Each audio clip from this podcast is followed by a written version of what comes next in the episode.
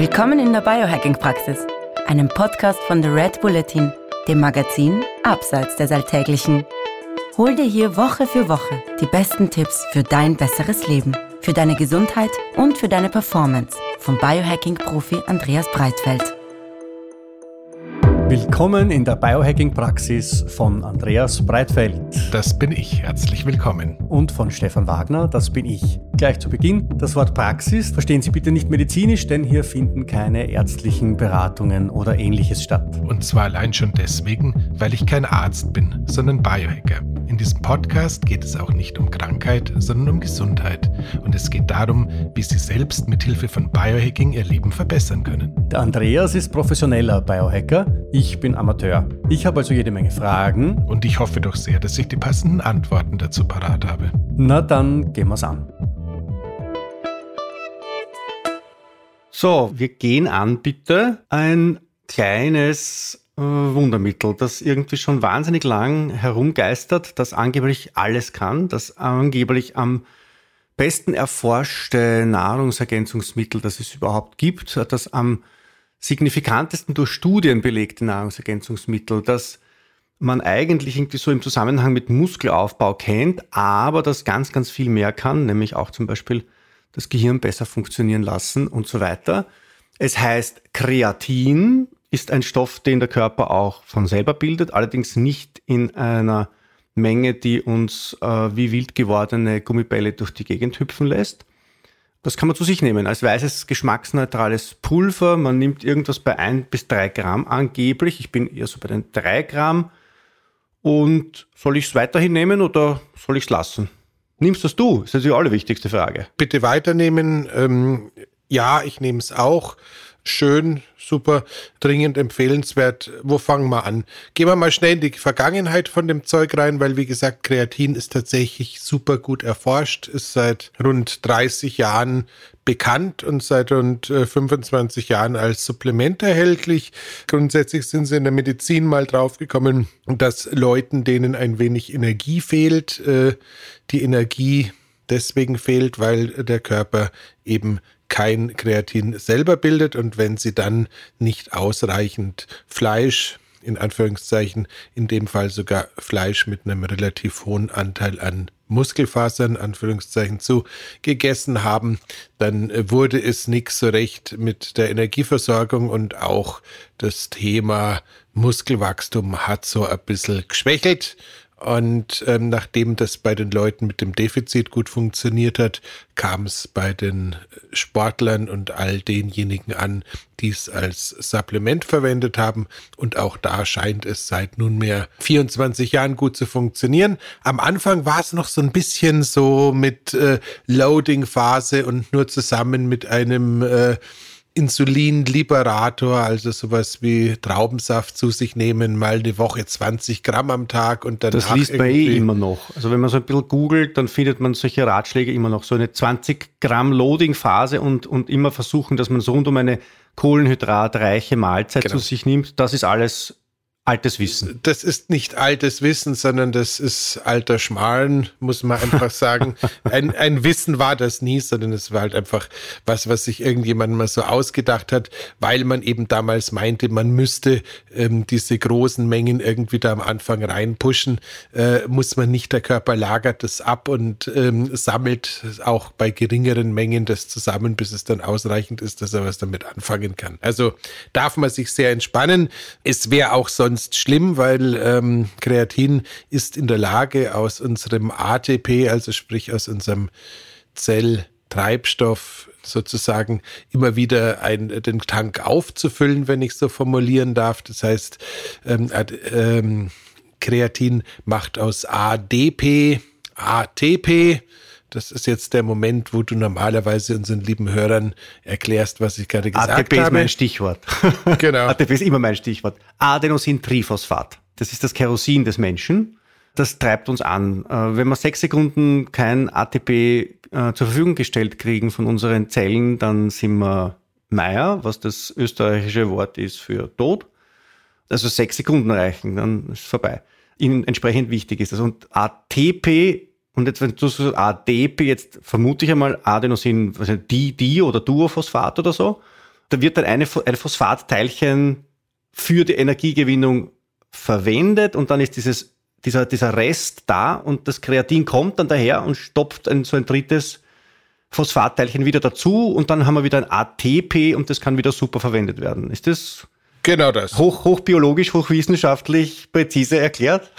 Traumhaft. Ich habe vor allem diesen äh, Fachbegriff mit Meyer äh, hochzuschätzen gewusst. Den kannte ich jetzt noch gar nicht aus der Literatur. Ja, du bist ein Deutscher. Äh, auch das. So, also das heißt, da haben wir schon mal äh, die Erkenntnis gefunden, warum uns das Ganze sowohl kognitiv als auch äh, bei einer sportlichen Ertüchtigung, hätte ich es jetzt beinahe genannt, äh, hilft, dass ausreichend Energie zur Verfügung steht, weil es eben Energie auffüllt. Das Entschuldige, ich darf unterbrechen, jetzt bin ich gerade motiviert. Das ATP ist ja in jeder Körperzelle drinnen. Das ist in der Augenzelle, in der Magenzelle, in der äh, Herzzelle, überall. Genau. Und das heißt, ich, alle, alle diese Prozesse in allen Organen werden unterstützt durch Kreatin. Genau, wobei es lustigerweise jetzt so ist, ist eine Geschichte ist mir begegnet, dass äh, der Herzmuskel auf das Kreatin beispielsweise besonders gut reagieren. Okay. Also das könnte man so noch als Ausreißer ansehen. Ja, also wie gesagt, äh, Energiedonator, dadurch auch äh, super für die körperliche Ertüchtigung, super für den Sport, weil uns ein bisschen mehr Energie zur Verfügung steht. In der Folge ist es aber auch so, dass als Resultat dieses Mehrs an Energie ähm, auch gerne ein bisschen mehr als an Muskel entsteht. Ähm, warum das so ist, hat man lange Zeit ähm, ja so ein bisschen im Dunkeln getappt, hat halt gesagt, es hat was mit der erhöhten Leistung zu tun, aber es gibt dann noch einen zweiten Faktor, Myostatin, lieber Stefan, ist dir das schon mal begegnet? Nein. Also vielleicht, vielleicht in meiner Biologie, aber als Begriff noch nicht. Ja, in deiner Biologie spielt sicherlich, äh, wer dich schon mal gesehen hat, eine ganz entscheidende Rolle. Man kann aber, man kann jetzt entweder ähm, Stefan Wagner Myostatin äh, googeln oder man nimmt Känguru Myostatin, Maus Myostatin, blauer belgischer Bulle Myostatin. Ähm, die Bilder im Internet dürften alle ziemlich gleich anschauen. Da hat man. Na, warte, ich google mal. google mal. Da hat man es mit unglaublich muskulösen Lebewesen zu tun. Achso, bei Stefan Wagner Myostatin kriege ich keine Ergebnisse. Ich weiß auch nicht warum, aber okay, die anderen das andere, was mir da begegnet bei Bulle-Myostatin, die schauen ja aus wie, wie Cartoon-Bullen. Genau das. Das heißt, äh, da wurde eine ähm, Handbremse, die in der Biologie normalerweise verbaut ist, äh, genetisch dauerhaft gelöst. Das heißt, äh, es gibt äh, immer wieder so, ja, man muss es wohl als genetische Aberrationen bezeichnen, äh, einzelne Tiere, die quasi mehr und mehr und mehr Muskeln draufpacken können. Das könnte am Ende des Tages irgendwann auch bös ausgehen. Also dauerhaft wollen wir das äh, Myostatin nicht deaktivieren. Aber wenn du jetzt rund um ein Training für eine gewisse Zeit mal ähm, das Myostatin ein bisschen runterschalten kannst, könnte es durchaus sein, dass sich dein äh, Widerstandstraining mehr lohnt als ohne das. Und das scheint dieser zweite, eigentlich ganz äh, magische Teil am Kreatin zu sein, dass man da eben vielleicht noch ein bisschen mehr Muskeln draufpacken kann, als man es ohne würde. Okay, ich, ich, ich will mir jetzt nicht zu nahe treten, aber bei mir ist ja bis zu dem Punkt, wo der Muskelaufbau schon kritische Ausmaße annehmen würde, ist er bei mir noch relativ fern.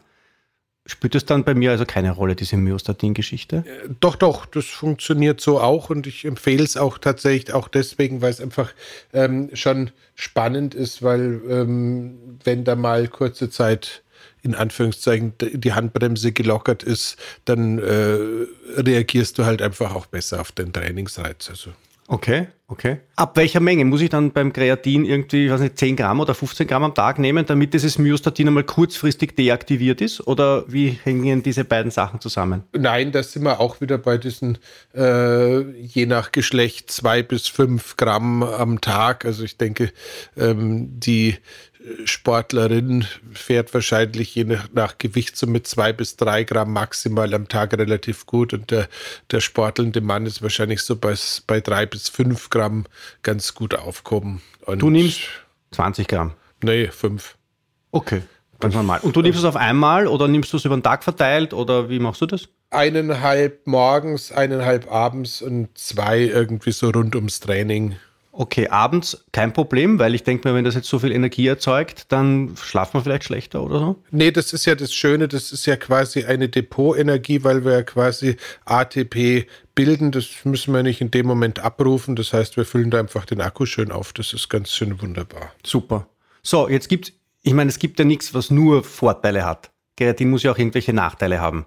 Also jetzt haben wir bisher davon geredet, es hilft dem ganzen Körper, diese ATP in jeder einzelnen Zelle quasi zu recyceln.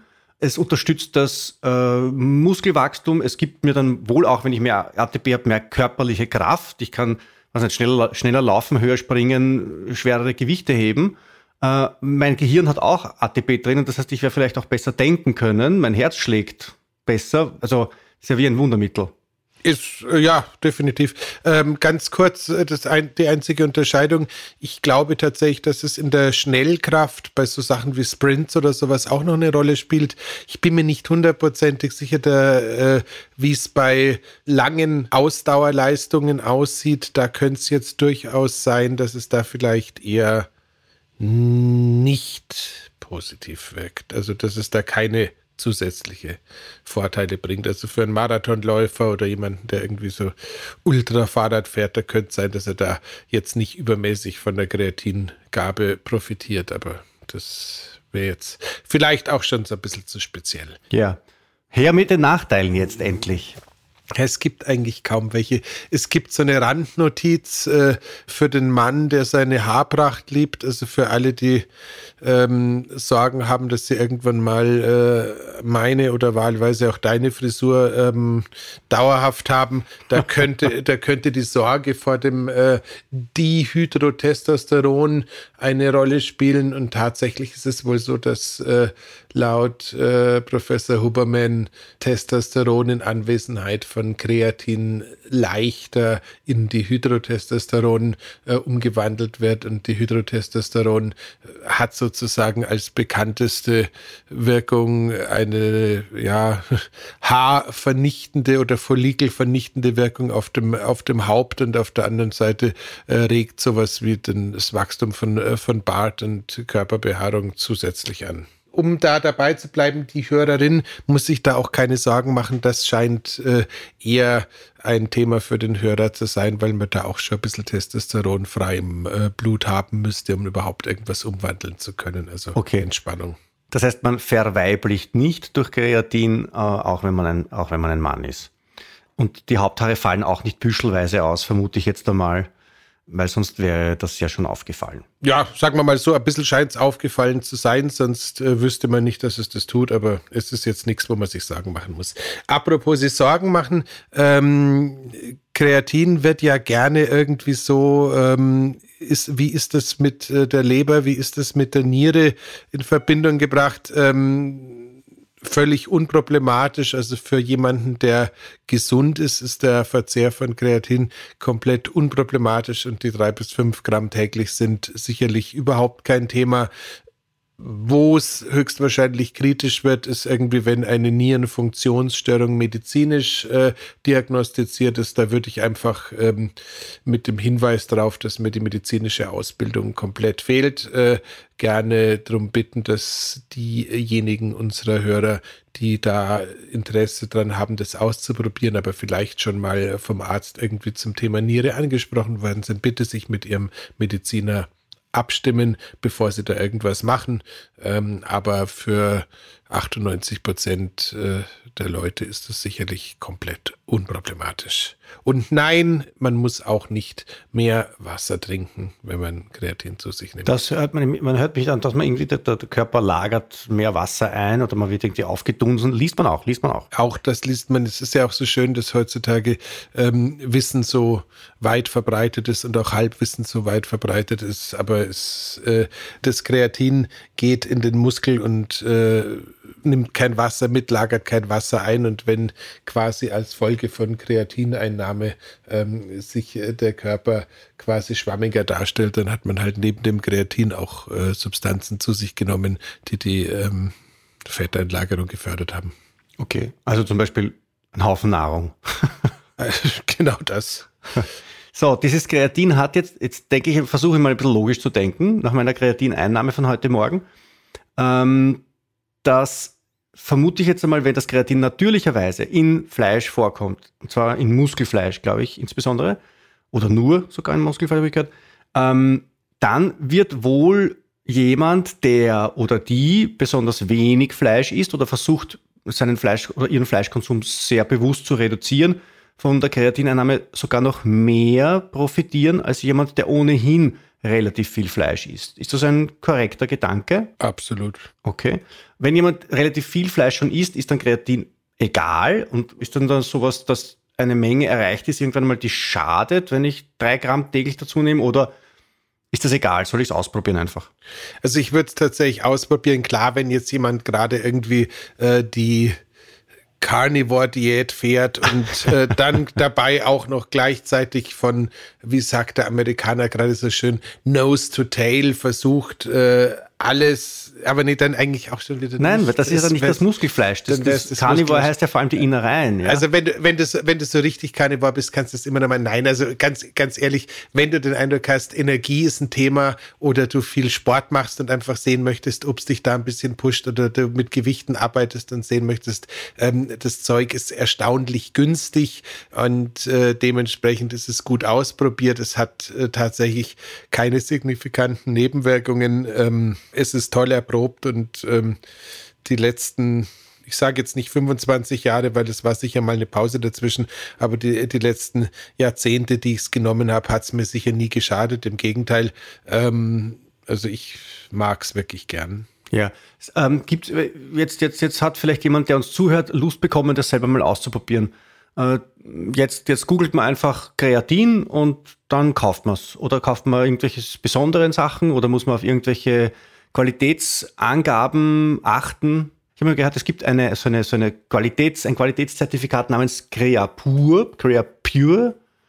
Ist das was, worauf man sich verlassen kann oder ist das nichts? Ich meine, es kostet ja alles nicht sehr viel Geld. Das ist ja, also ich glaube, eine Tagesration von Kreatin der, der höchsten Qualität kostet, ich weiß nicht, 10 Cent oder so ja, also warte Moment, Sekunde. Also grundsätzlich ein gutes Kreatin ist komplett geschmackslos. Das heißt, man muss es nicht in Kapseln kaufen wie vieles anderes, weil man es einfach auch in Wasser lösen kann und einfach trinken kann. Das ist schon mal ganz praktisch. Man kann es sogar in Kaffee lösen. Das dürfte sogar gar nicht so unlustig sein, weil es über das Koffein einen schönen Transportmechanismus hat und sich auch in warmen Getränken sehr gut löst. Und nein, es geht auch nicht kaputt, wenn man es in warmen Getränken löst. Also insofern wäre das noch so kurz vorneweg gesagt. Das Gütesiegel, ähm, ja, ähm, tatsächlich äh, die kreativen Produkte, die ich verwende, haben es auch. Also insofern, da spricht jetzt sicherlich nichts dagegen. Ähm, es gab mal irgendwie anekdotisch irgendwie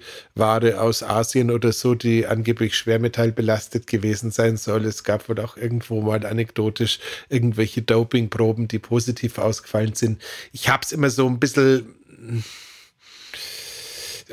wie soll man das ausdrücken, die äh, äh, Nahrungsmittelergänzungsindustrie beziehungsweise die Lieferanten derselbigen träumen natürlich schon alle so ein bisschen davon, dass sie mit so Intel Insight Stickern durch die Gegend laufen und quasi ihre Qualitätsingredienzien noch mal ein bisschen höher positionieren. Das heißt, äh, wenn du jetzt ein äh, ja Nahrungsmittelergänzungslieferanten eine Marke hast, der du grundsätzlich vertraust, wo man auch irgendwie äh, sieht, dass die mit äh, guten Zutaten wirken und die verwenden jetzt dann Kreatin, das nicht diesem Gütesiegel entspricht, würde ich jetzt auch nicht in ähm, Angstschweiß ausbrechen, um ehrlich zu sein. Okay. Ich glaube, wir haben alles besprochen über Kreatin, oder? Ja, mir fällt auch nicht viel ein. Du warst ja erstaunlicherweise richtig gut vorbereitet diesmal. Also insofern, dass ich weiß nicht, wieso ich mich da jetzt räuspern muss, Herr Breitfeld.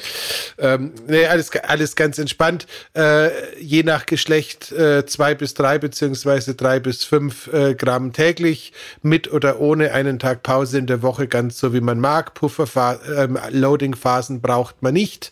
Wann äh, über den Tag verteilt ist eigentlich fast wurscht. Wer es besonders ernsthaft mit dem Training meint, vielleicht ums Training rum, könnte kein Fehler sein. Ausprobieren, die Energie spüren und sich freuen. Wann, wann spüre ich das? Spüre ich das gleich quasi, ich, ich, ich nehme das jetzt und es geht mir so wie der Asterix, wenn er, wenn er an der Ampulle gegluckelt hat? Oder braucht das ein paar Tage, ein paar Wochen, bis der Körper die äh, Speicher aufgefüllt hat und erst dann steht es zur Verfügung? Wie, wie ist das? Also wenn du keine Defizite, also keine medizinischen Defizite hast, soll es so zwei bis drei Tage dauern, dass du so ein bisschen einen Energiezuwachs verspürst, so richtig Flascherl auf, runterschütten und äh, 30 Zentimeter größer sein wie der gute Asterix seiner Zeit, wird's wohl nix. Okay. Trotzdem, ein bisschen Asterix, ein bisschen Asterix hat's ja in sich, das Ding, das Kreatin. So, bitte ausprobieren, einfach einmal. Und ähm, ja, wenn es nicht funktioniert, ist jetzt auch nicht wahnsinnig viel verhackt. Äh, es schadet nichts und äh, es nützt zumindest, wenn man den Studien glauben kann, doch erheblich und kosten tut es auch nicht die Welt. Ich glaube, fertig, oder? So soll es sein. Ja, Dankeschön. Bis zum nächsten Mal. Bis bald. Danke. Ciao. Das war die Biohacking-Praxis, der Health Performance Lifestyle Podcast von The Red Bulletin. Mehr davon findest du überall, wo es Podcasts gibt, auf www.redbulletin.com und natürlich in unserem Magazin. Stefan Wagner schreibt im Magazin Carpe Diem eine Kolumne über Fort- und Rückschritte im Leben eines Biohackers. Andreas Breitfeld ist der Red Bulletin-Experte für Biohacking. In München betreibt er das europaweit einzigartige Biohacking Lab Mehr Infos dazu findest du auf www.breitfeld-biohacking.com. Hat dir unser Podcast gefallen? Dann freuen wir uns über deine Bewertung. Und noch mehr, wenn du uns weiterempfiehlst.